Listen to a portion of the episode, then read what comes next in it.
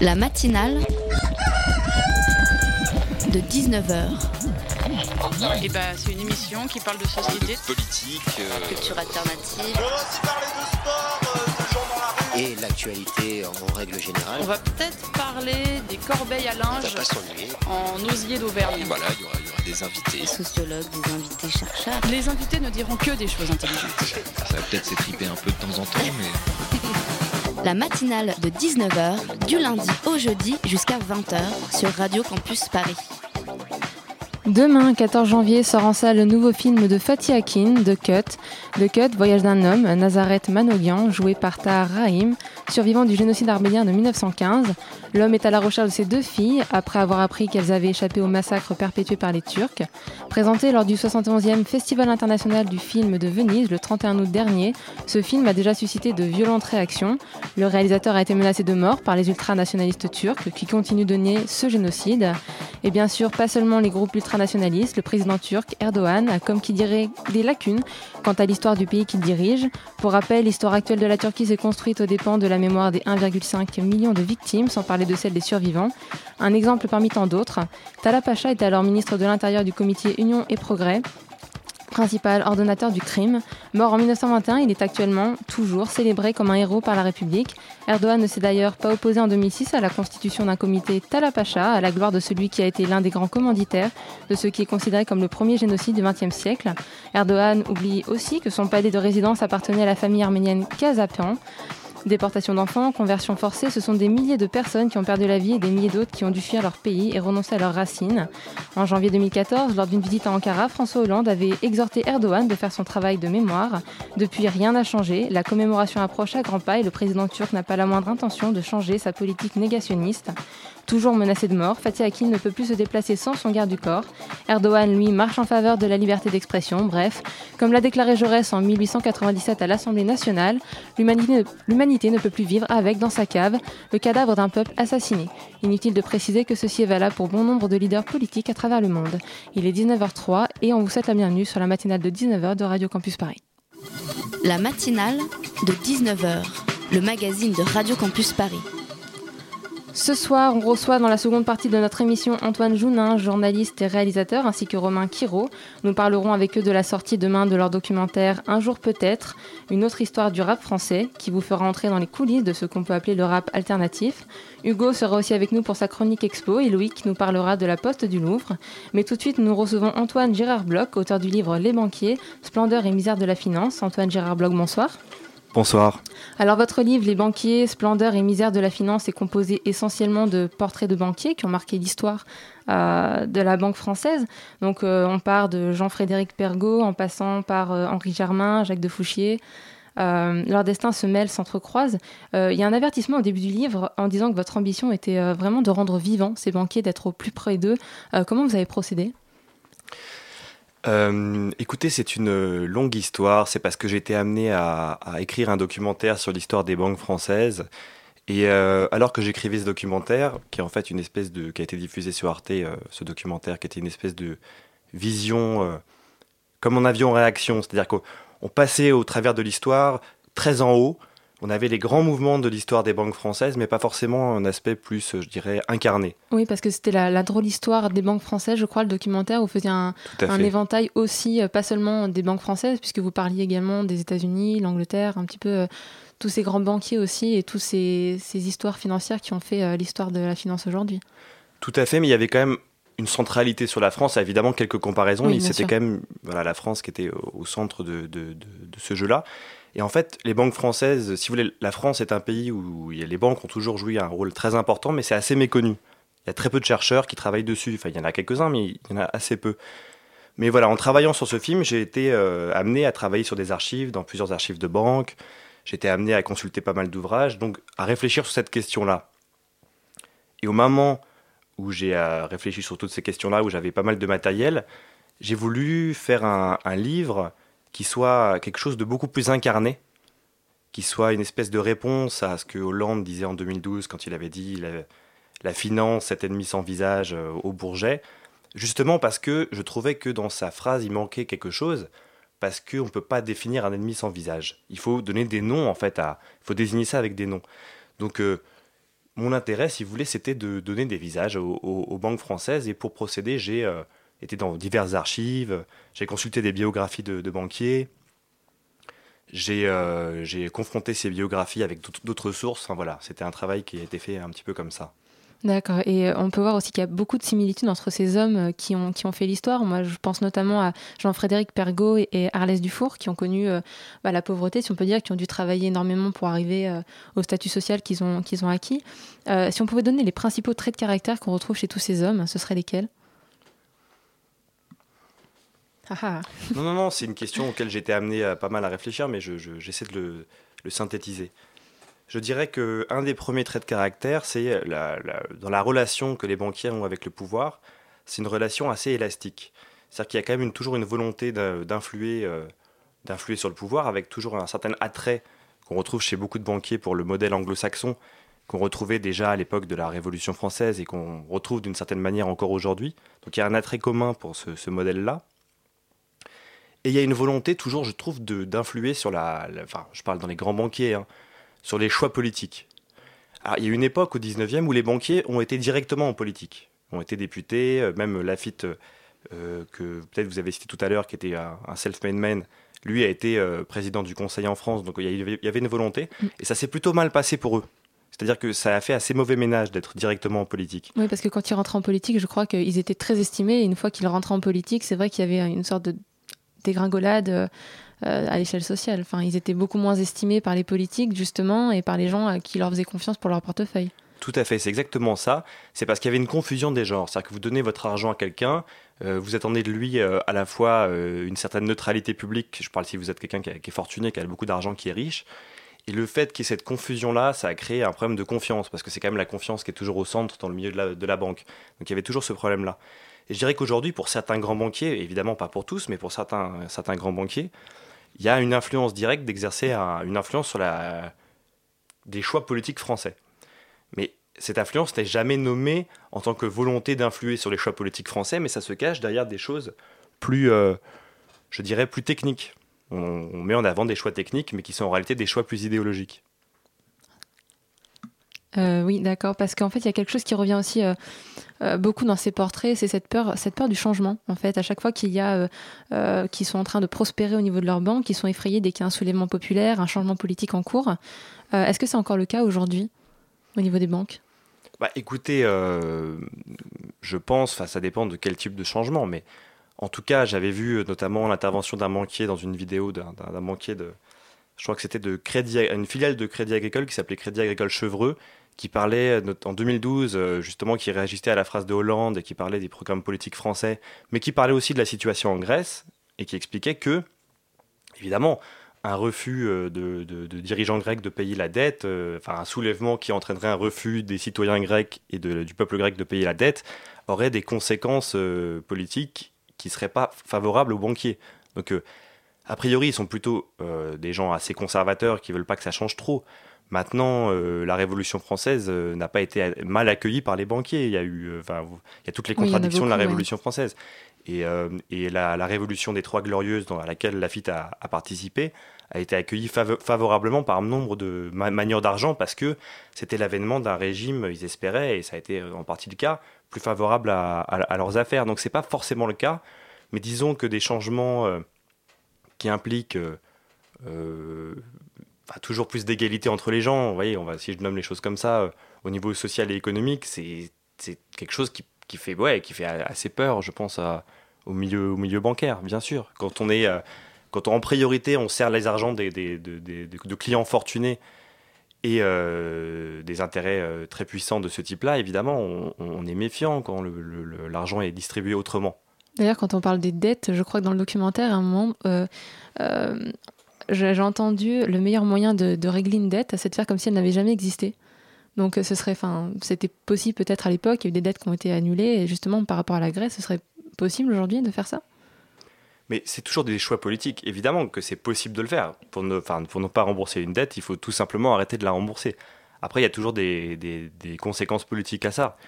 Et le problème aujourd'hui, c'est qu'il y a eu des, cas dans l'histoire pas si vieux hein, de pays qui ont arrêté de rembourser des dettes. Maintenant, on est dans un système, di- enfin, un système où la finance a un pouvoir énorme Et euh, je pense que personne ne peut dire exactement ce qui se passerait.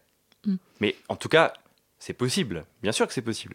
Après, il faudrait voir concrètement qu'est-ce qui, qu'est-ce qui se passerait dans ce cas-là. Ça serait intéressant de le voir. Euh, dans, un des chapitres de votre livre, vous, dites que dans les années 1880, euh, les paysans voyaient les banques non pas comme un progrès, mais au contraire un peu, ils étaient très méfiants, ils préféraient emprunter à leurs proches. Euh, Est-ce qu'il y a toujours cette méfiance un petit peu aujourd'hui vis-à-vis des banques? Est-ce que les gens euh, confient leur argent en banque par obligation? Euh, oui, alors ça c'est sûr que les gens confient leur argent aux banques par obligation, c'est-à-dire qu'on ne se pose même plus la question. Quand vous travaillez pour une entreprise, vous devez avoir un, compte en banque, sinon vous passez quand même pour quelqu'un de... Enfin, si vous devez payer en liquide à la fin de chaque mois, c'est dans le monde social d'aujourd'hui, c'est extrêmement compliqué, voire pratiquement impossible, quoi, à moins de vivre d'une façon totalement alternative. Moi, c'était la loi sur la mensualisation euh, qui avait obligé les gens justement à avoir tout le monde, euh, que tout le monde ait un compte bancaire. Tout à fait, dans les années pendant les 30 glorieuses, vers, le milieu des 30 glorieuses, dans les années 70, il a été euh, quasiment imposé à, tous d'avoir un compte en banque. Et, euh, et c'est vrai que ça pose des questions sur le rôle des banques et la place des banques, parce que ce sont des entreprises très particulières, les banques, parce qu'elles détiennent l'épargne de tout le monde. Donc que si elles tombent, vous, si vous avez un compte, ou, euh, vous, perdez, tout ce que vous avez. Donc cette question-là est, importante et n'est pratiquement jamais posée en tant que telle, en fait. Euh, la, France est le premier pays du monde à avoir eu des, réseaux euh, banquiers nationaux. Euh, pourtant, à l'étranger, il y a aussi beaucoup de choses qui ont bougé, notamment aux États-Unis. Est-ce que les grands hommes que vous avez choisis pour, écrire votre livre ont apporté un véritable prestige à la France dans leur temps? J'ai beaucoup de mal à répondre à cette question parce que je ne sais pas tellement ma façon de, de penser, mais je je sais, je sais pas s'ils ont apporté du prestige, je peux pas vous dire. Du prestige ou alors peut-être une certaine, euh, comment dire, euh, euh, la France a été reconnue euh, au niveau des banques. Il y a beaucoup de systèmes qui sont inspirés aussi des systèmes français. Il y a entre systèmes français, il y a certains dirigeants qui ont attendu de voir ce que faisaient les autres banques pour justement se dire quelles sont les erreurs à ne pas commettre. Donc, est-ce que vraiment, est-ce que voilà notre modèle, notre système, est-ce que ces, ces hommes ont pu inspirer euh, outre-Atlantique? Alors ça, je peux vraiment pas vous répondre, je ne sais pas. Euh, ce que je sais, c'est que euh, y a des, les banques françaises sont puissantes, la BNP, enfin c'est très compliqué la comptabilité d'une banque, donc c'est très hasardeux, très hasardeux de, de, de- comparer euh, les banques parce que on compare souvent des carottes et voilà. Mais c'est vrai que les banques françaises, il y en a beaucoup qui sont très puissantes. BNP Paribas, Paribas, on dit souvent que c'est la première banque de la zone euro, par exemple. Donc il y a des banques françaises, françaises extrêmement puissantes. Euh, donc ça oui, ça je peux vous le dire. Après, si ça a inspiré des pays anglo-saxons ou si c'est plutôt les Français qui sont inspirés des, pays anglo-saxons, je pense que c'est plutôt dans ce sens-là que ça s'est passé, mais je je connais pas assez bien cette thématique, donc je pourrais pas vous répondre là-dessus. Euh, ce qui est très intéressant dans le livre aussi, c'est que non seulement vous faites euh, le portrait de ces hommes qui ont fait euh, les banques françaises, mais aussi à travers ces portraits, on voit aussi la création des grosses banques actuelles françaises. Vous avez fait ça de façon assez narrée, donc ça, ça se lit vraiment comme comme un roman. Est-ce que c'était une volonté aussi de votre part de, de justement montrer cette histoire, euh, comment s'étaient construites les banques françaises euh, en parallèle de ces hommes? Oui, oui, tout à fait, tout à fait. Il y avait tout à fait l'idée de, de voir les interactions euh, des êtres humains avec les institutions. C'est-à-dire, moi, je, je raconte une histoire comme une série télé, comme si vous regardiez une série télé sur un. Oui. Et en même temps, on voit évidemment la construction des, des banques, quoi. Donc, enfin, on voit tout ce que ça implique dans la société de créer des banques. On voit les, les interactions avec les hommes de pouvoir. Enfin, tout ça, c'est euh, une piste d'exploration qui est la trame du livre, quoi. Est-ce qu'il y a une part de, de fiction aussi dans la mesure où parfois dans, dans certains portraits on dit euh, à ce moment euh, il pensait ça, notamment un des banquiers qui se marie et il était complètement ailleurs pendant son mariage et vous, vous dites ce qu'il pense à ce moment-là. Ça a, été, ça a été inspiré par des biographies que vous avez lues ou c'est vraiment quelque chose que vous avez rajouté, une petite patte personnelle? Alors, j'ai essayé d'être le plus honnête possible. C'est-à-dire que mon objectif, c'est à la lueur des sources que j'ai, de comprendre les gens.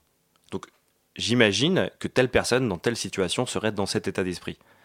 Voilà, c'est-à-dire que il y a une part évidemment de, d'invention un peu personnelle, ou pas d'invention, je dirais de, de réappropriation des personnages. suite à vos nombreuses lectures. Exactement. Mais comme ça pourrait se passer dans un film où vous auriez la biographie d'un personnage, c'est-à-dire qu'on n'est pas toujours dans la tête de quelqu'un, mais on essaie de voir comment cette personne dans cette situation penserait. Donc évidemment, il y a toujours des, des petits risques qu'on prend dans ces, dans ces moments-là, mais pense en même temps que c'est important parce que c'est comme ça qu'on va comprendre vraiment le, comment ça se passe dans la tête de quelqu'un. Parce qu'on peut pas être dans la tête de quelqu'un malheureusement. Donc on essaie de trouver des moyens de, au plus près de ce qu'on de ce qu'on pense sur les gens.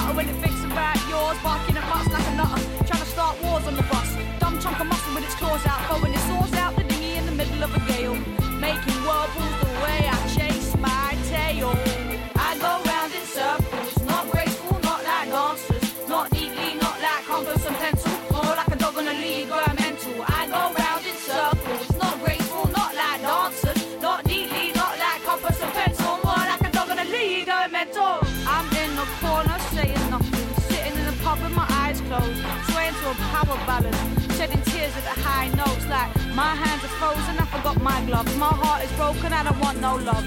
Love just rots your guts if you're the type to feel what you touch. No way, my hands are smoking on this hot teacup. My heart is open, all I want is love. Love will prop you up if you're the type to feel what you touch. No way, my hands are frozen, I ain't got no gloves. My heart is broken, I don't want no love. Love will rot your guts if you're the type to feel what you touch. No way, my hands are smoking on this hot teacup. pop you up to feel what you touch. I go round.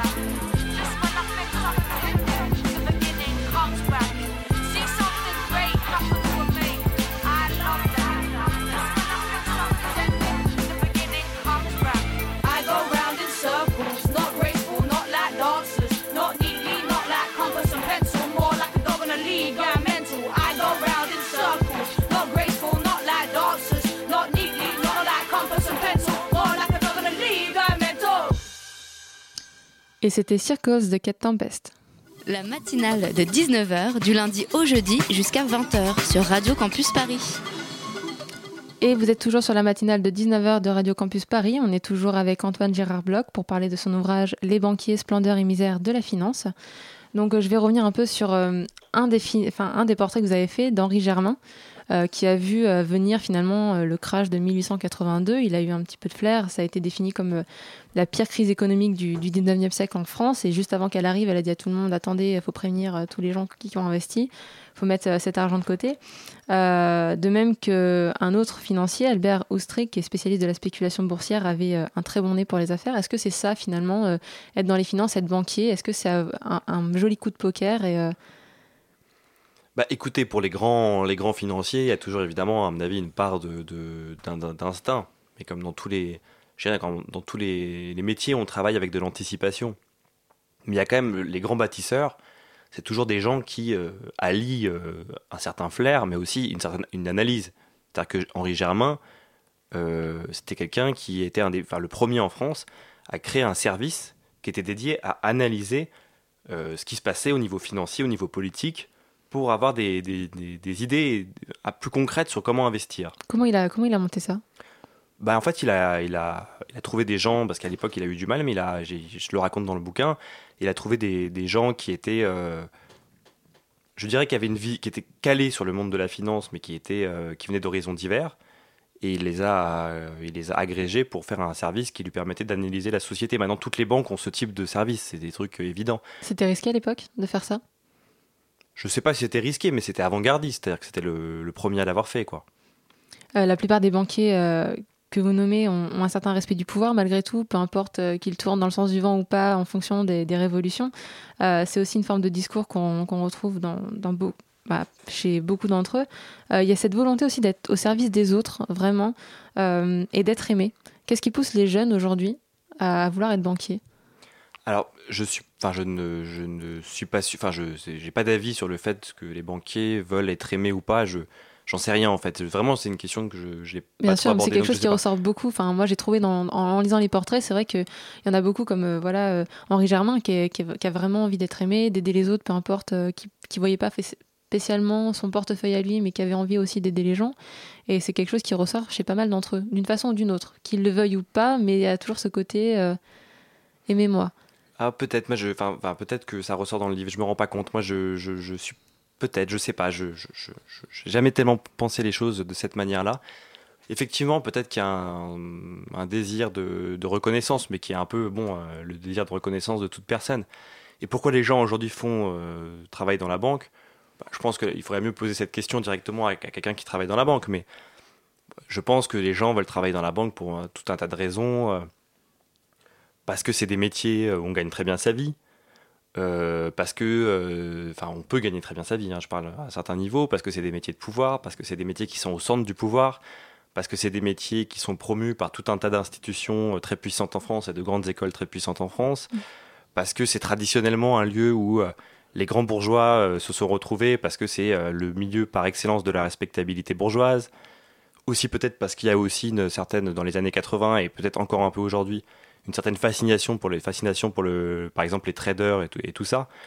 Donc euh, voilà je, bah, je pense que c'est un peu un peu enfin ce sont les raisons qui font qu'il y a des gens qui, veulent être banquiers aujourd'hui principalement quoi. Après je pense aussi qu'il y a des gens qui commencent à être banquiers de plus en plus et qui se rendent compte que c'est des métiers où on travaille énormément on a un stress incroyable pour euh, servir une cause euh, dont on n'est pas forcément sûr. Donc voilà il y a un peu aussi des gens qui se dans tous les grands corps euh, de toutes les grandes entreprises. Moi, c'est un discours que j'entends de plus en plus de gens qui ont fait des grandes écoles, qui ont fait HEC, qui voilà, de tout un tas de grandes écoles et qui arrivent là-bas dans ces, dans, ces, dans ces institutions, dans ces grandes banques, dans ces grandes entreprises et qui moment se posent la question de la finalité de ce qu'ils font.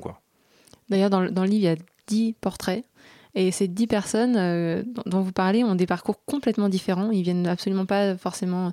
Il y en a qui viennent des mêmes milieux, mais ils n'ont pas le même parcours, on va dire, euh, au niveau études, au niveau euh, parcours aussi professionnel avant d'arriver où, ils- en sont arrivés. Euh, Est-ce qu'aujourd'hui c'est un peu plus régulier? Est-ce qu'on peut faire de la finance aujourd'hui en venant d'un petit peu partout? Alors justement, c'est un, des grands changements, je pense que c'est le changement majeur du livre. C'est-à-dire qu'on voit que euh, malgré tout, il existait euh, au, euh, au 19e siècle des diversités de parcours, à la fois des gens, enfin, bon, faut quand même pas se voiler la face, c'est toujours quasiment tout le temps des grands bourgeois qui se retrouvent là. Faut quand même, euh, ça a toujours été le cas, ça c'est sûr. Mais il y avait quand même quelques personnes, notamment Lafitte dont on a parlé, qui, qui venaient pas d'un milieu bourgeois, euh, et quelques autres. Il y avait une diversité, si vous voulez, de, possibilités. Mais il y a encore pas si longtemps, il y a encore 60, 70, 80 ans, enfin je dis pas longtemps à l'échelle du livre, hein, ça fait, il y avait encore peut-être un peu ces diversités. Aujourd'hui, une grande, grande, grande, écrasante majorité des banquiers ont fait euh, les grandes écoles et se sont, sont beaucoup passés par l'inspection des finances, qui est un, un des grands corps de, de l'État. Oui, c'est un concours qui existe depuis très très longtemps d'ailleurs. Tout à fait, oui, oui, je- j'en parle dans, dans le livre, mais je, dans le moment de l'entre-deux-guerres, c'est là où les, les- les banquiers rentrent tous dans l'inspection des finances et, et deviennent tous, voilà, sortent tous de cette institution-là et se cooptent après les uns les autres euh, parce qu'ils ont fait cette institution. Et, euh, et je pense, moi, que euh, euh, au-delà même du système bancaire et de les, tous les problèmes qu'il pose euh, en termes euh, démocratiques, euh, en termes de répartition des pouvoirs, en termes de voilà d'être le pilier de, de pas mal de questions de ce type-là, il y a un problème même dans la, même je dirais dans, un- système capitaliste, on pourrait dire normal, hein, si on peut employer ce terme-là. Il y a un problème dans la, dans la façon dont sont recrutés les banquiers. Je- enfin, je pense à un gros problème. C'est-à-dire que euh, qui en France connaît l'inspe- l'inspection des finances Moi, je ne connaissais à peine l'existence de cette, de cette institu- de cette Oui, moi c'est institution. quand j'ai lu le livre. Voilà. Donc, euh, on- déjà, pour être banquier, il faut savoir que ça existe. Quoi. Donc, Oui. c'est peu de gens qui. Voyez, vous voyez le raisonnement. Oui, parce que d'ailleurs, au sortir de la, de la Première Guerre mondiale, il y a une sorte de, de changement. C'est-à-dire qu'auparavant, c'était surtout euh, euh, des messieurs assez âgés qui étaient, qui étaient banquiers. Il y a eu une nouvelle, un, un nouveau visage. Il y a beaucoup de jeunes qui sont épris justement de, des, des finances. Euh, le visage de la banque française aujourd'hui, c'est assez jeune, c'est assez vieux, c'est euh, puisque justement, c'est pas très connu à ce concours. Écoutez, euh, je sais pas s'il y il y avait après des, des jeunes, après des vieux, je, je, je, je sais pas tellement si ça a été vraiment comme ça. En tout cas, aujourd'hui, les dirigeants en général, les je- parce que la banque française, vous voyez, il y a une multitude de visages, quoi. Mm. Si on parle des gens qui sont au guichet des banques et des, des patrons de banque, c'est assez différent. Moi, je me suis surtout intéressé aux patrons de banque. Et les dirigeants des grandes entreprises, c'est plutôt des hommes blancs et vieux, quoi. Ouais. Donc, euh, oui, c'est donc c'est plutôt ce type de, personnes la- qu'on retrouve. Et bourgeois. Et avant tout, des, voilà, des, des, des gens qui viennent de, d'un- de milieux très favorisés. Euh, Il y a Michel Pebro qui est qualifié par ses amis comme le plus grand banquier de sa génération. Il est à la retraite, je crois, depuis 2011, si je ne m'abuse. Euh, il faisait partie de la BNP Paribas. Euh, C'était la première banque de la zone euro. C'est encore le cas aujourd'hui. Alors, il faudrait vérifier, mais il me semble bien que oui. Euh, vous terminez un- votre, livre, si je peux euh, lire. Euh, le système in- institutionnel français a toutes les raisons de demeurer immuable en permettant à quelques individus de concentrer d'immenses pouvoirs. En leur temps, les Grecs parlaient d'oligarchie, le gouvernement du petit nombre. Cette définition n'est-elle pas la parfaite description de la façon dont on conduit de nos jours les affaires de la cité? Est-ce que vous pouvez expliquer pourquoi vous avez terminé là-dessus? Alors j'ai terminé là-dessus parce que je, ce livre, vous voyez, je l'ai écrit parce que je m'intéresse aux banques, mais aussi parce que bah, j'ai un peu, de, colère en moi, parce que je, en observant un peu la société qui m'entoure, donc euh, je, pense que ça ressort un peu dans ce que je marque à la fin. Et je pense qu'au-delà même des, de- des banques, parce qu'il y a des problèmes spécifiques aux banques, mais au-delà même des banques, il y a en France une confiscation du pouvoir par un petit nombre de gens. Et euh, je trouve que dans le cas des banques, on, on le voit, on le voit d'autant plus parce que euh, on a vu ce qui s'est passé en 2008 avec le sauvetage du système financier français et à quel point euh, les choses n'ont pas vraiment changé en profondeur. Donc euh, c'est quelque chose où ça se voit vraiment. Mais j'aimerais, pour exprimer, euh, pour exprimer ça, donner un exemple précis. Bien sûr. Alors l'exemple précis que je donne avec Michel Pébro, c'est par exemple Michel Pébro qui est un banquier qui a des intérêts en tant que banquier.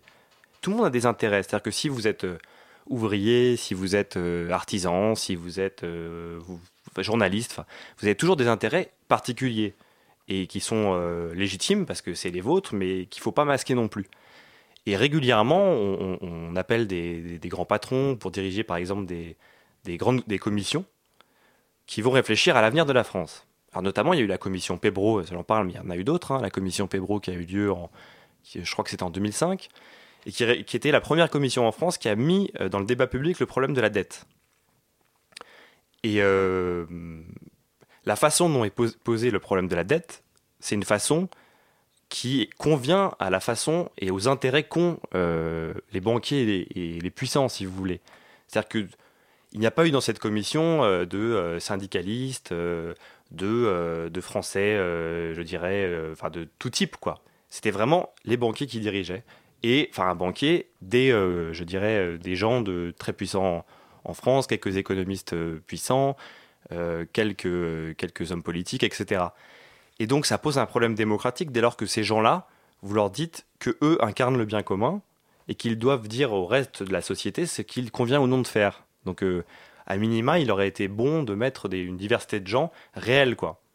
C'est-à-dire que quand on retrouve un peu les ramifications qu'il y a dans ces commissions, on se rend compte que c'est des gens qui, euh, d'une façon ou d'une autre, sont tous liés. Alors, après, il y a toujours des nuances. Ils pensent pas tous exactement la même chose.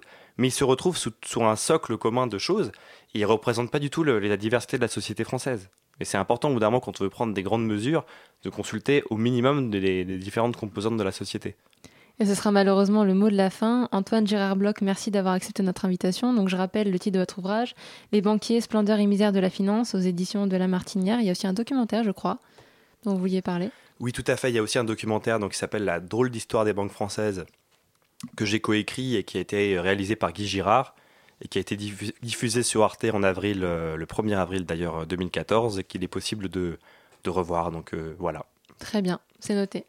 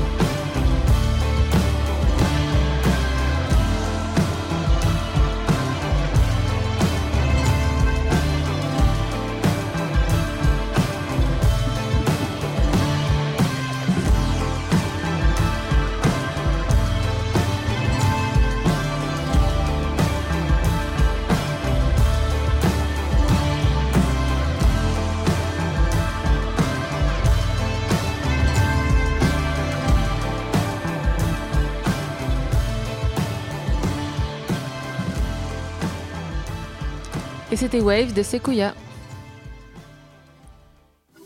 La matinale de 19h sur Radio Campus Paris.